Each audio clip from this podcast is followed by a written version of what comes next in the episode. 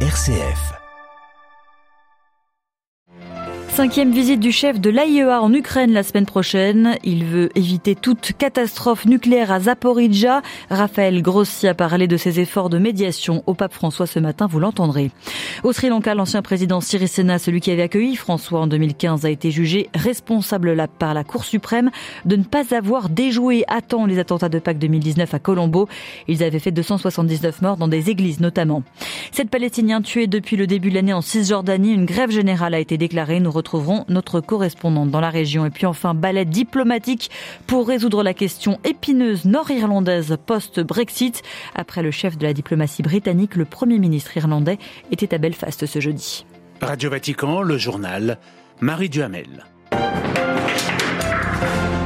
Bonsoir à tous. Le chef d'état-major russe choisi pour diriger les opérations en Ukraine, l'homme qui évalue la menace globale va devoir commander sur le terrain du jamais vu depuis 1941 pendant l'invasion nazie. Le fait est rarissime et il intervient surtout en pleine bataille alors que les affrontements dans les villes de Bakhmut et Soledar sont acharnés.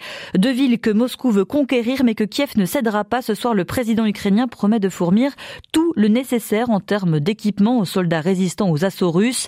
Les combats sont sanglants dans la région de Donetsk, mais la situation est également critique ailleurs. Des bombes continuent de tomber autour et sur la centrale nucléaire de Zaporizhia. Ce matin, le directeur de l'Agence internationale pour l'énergie atomique a été reçu par le pape François. Raphaël Grossi lui a parlé des pourparlers en cours conduits par l'ailleurs. On l'écoute. Il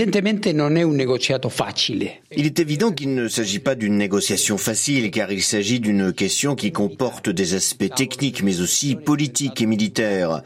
La table des négociations s'est élargie. Je ne parle pas seulement aux diplomates, aux politiques, mais aussi aux militaires, qu'ils soient généraux, colonels, n'importe quelle personne ayant des objectifs militaires dans une zone de combat active. Mon défi est d'arriver à un point où il y ait une sanctuarisation de la centrale, que cela ne soit pas perçu comme un problème, mais comme une solution à des conséquences plus graves. Il est clair qu'un accident nucléaire aurait des conséquences qui ne se limiteraient pas à l'un des deux États belligérants, mais à une zone géographique plus vaste et peut-être à toute l'Europe. Donc, en ce moment, on parle beaucoup des aspects territoriaux, du périmètre, qui sont les préoccupations des militaires des deux parties. Des progrès ont été faits, et la semaine prochaine, je serai à nouveau en Ukraine afin de poursuivre les négociations. Après cela, ce n'est pas confirmé, mais je pense que je pourrai aller en Russie. Des propos recueillis par Valerio Palombaro, un entretien retrouvé sur notre site internet. L'Ukraine n'est pas la seule région à être plongée dans le noir en plein hiver. Ce soir, l'Arménie accuse l'Azerbaïdjan d'avoir provoqué d'importantes coupures de courant dans le Haut-Karabakh. Bakou aurait empêché des travaux de réparation venant d'experts arméniens et même russes dans le couloir de Lachin, un axe vital pour les milliers d'Arméniens vivant dans le Haut-Karabakh, un axe vital bloqué depuis 32 jours par des militants azerbaïdjanais. Un casque bleu sur la tête, le PDG de la société minière suédoise LACAB et la ministre suédoise de l'énergie ont annoncé une découverte exceptionnelle aujourd'hui, celle du plus grand gisement de terres rares d'Europe. Des réserves de plus d'un million de tonnes, un petit pas vers plus d'autonomie pour le vieux continent. Aujourd'hui, 98% des terres rares utilisées dans l'UE sont importées de Chine. L'un des principaux exportateurs de pétrole au monde a été choisi pour accueillir la COP 28 cette année et ce jeudi, les Émirats arabes unis ont désigné l'homme qui présidera la conférence onusienne. Ils ont opté pour le sultan Ahmed Al-Jaber qui n'est autre que le patron de leur compagnie pétrolière nationale.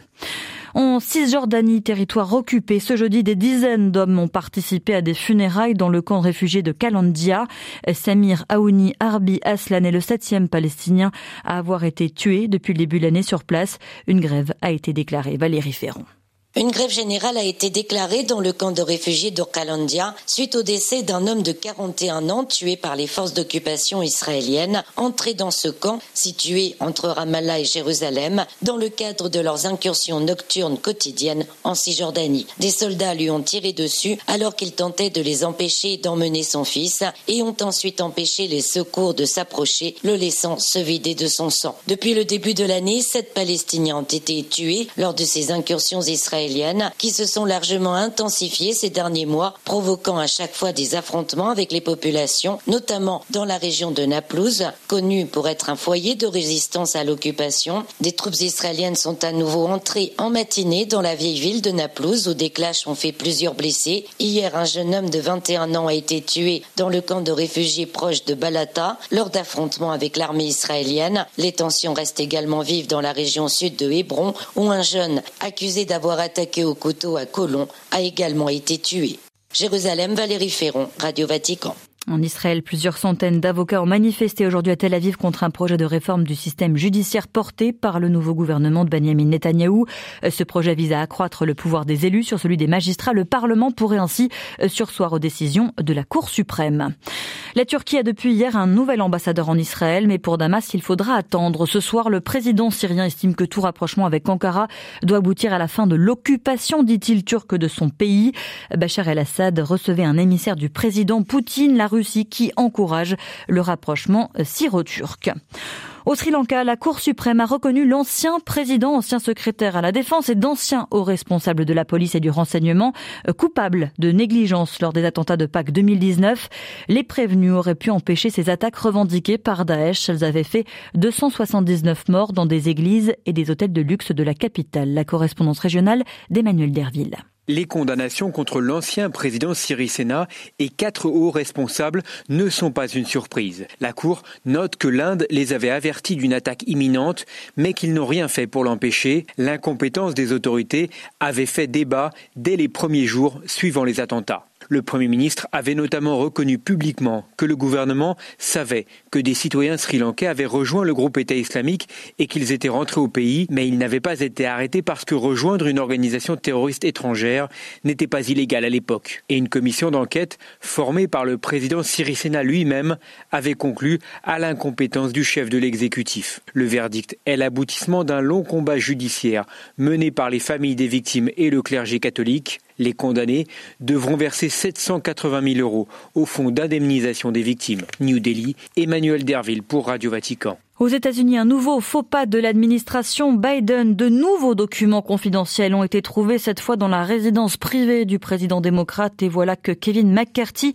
le tout nouveau chef des républicains à la Chambre des représentants, exige une enquête du Congrès. C'est toujours l'impasse entre l'UE et le Royaume-Uni sur la question nord-irlandaise. En mode post-Brexit, on est encore loin d'un accord, affirmé ce matin le principal parti unioniste à Belfast, quelques heures avant l'arrivée sur place du Premier ministre irlandais.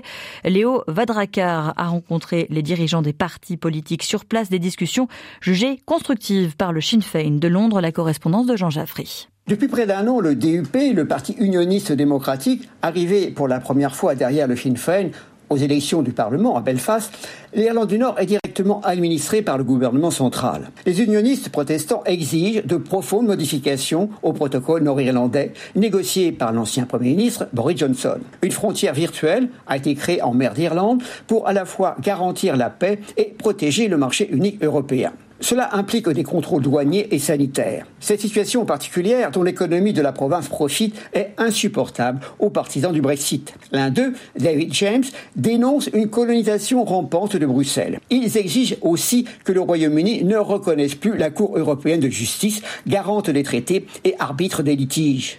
Lundi dernier, Londres et Bruxelles avaient annoncé des progrès sur la question de l'accès de l'Union européenne au système informatique britannique suscitant des espoirs. Reste à savoir si le Premier ministre Rishi Sunak aura la volonté de confronter l'opposition des députés unionistes protestants et anti-européens, une cinquantaine, à tout compromis sur le protocole nord-irlandais. Pour Bruxelles, il n'est pas question de rouvrir des négociations. Londres, Jean Jaffré, Radio Vatican.